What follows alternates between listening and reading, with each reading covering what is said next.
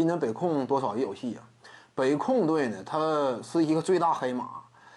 呃，就是目前啊，西边所有球队，怎么讲呢？你真说啊，赢到了机会的话，其实对于北控来说，这个机会的属性要比北京队要更明显。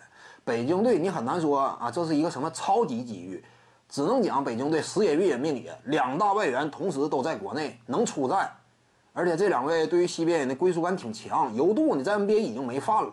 他感觉未来整个职业生涯呀，定位在西边人呢，前景也不错，所以呢，他归属感挺强，挺配合球队。林书豪呢，黄种人面孔，对不对？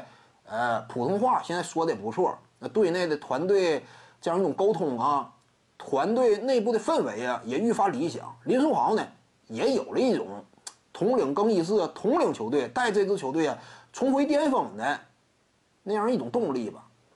这是北京队吗？但是你相比北京而言啊，因为北京毕竟属于国产球员班底四大豪强之一，原本就是争冠热门，就是没有这疫情这个事儿，北京也是一个争冠热门。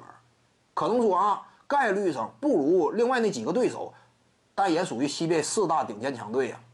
所以北京队呢有机会，但这个机会啊，这给人的感觉呢不如北控。就对于北控来说，这次是千载难逢。一个是北控啊，这俩外援呢，福格。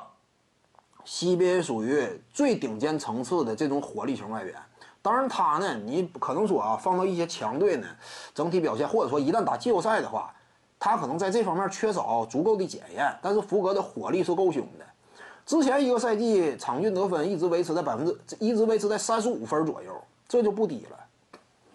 这赛季呢，稍微有点收缩，但是可也是因为整体球队啊框架的调整，战术风格的改变。他可能说呢，释放了很多球权，福格的战斗力是够的。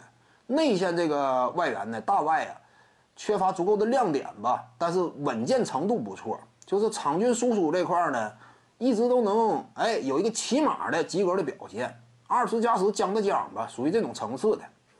那你有这么两位外援呢，那就不错呗。而且国产球员班底这块呢，有冠军经验经验的。有 NBA 级别这种这个，呃，当年起码进去过，对不对？孙悦，岁数稍微大点儿，但是考虑到季后赛赛制呢，对于体能的要求啊，没有那么强吧。一把一支嘎，一场定胜负，孙悦还是可以撑得住场面的。徐静宇的八堂表达课在喜马拉雅平台已经同步上线了。各位观众要是有兴趣的话呢，可以点击进入到我的个人主页当中，在专辑页面下您就可以找到它了。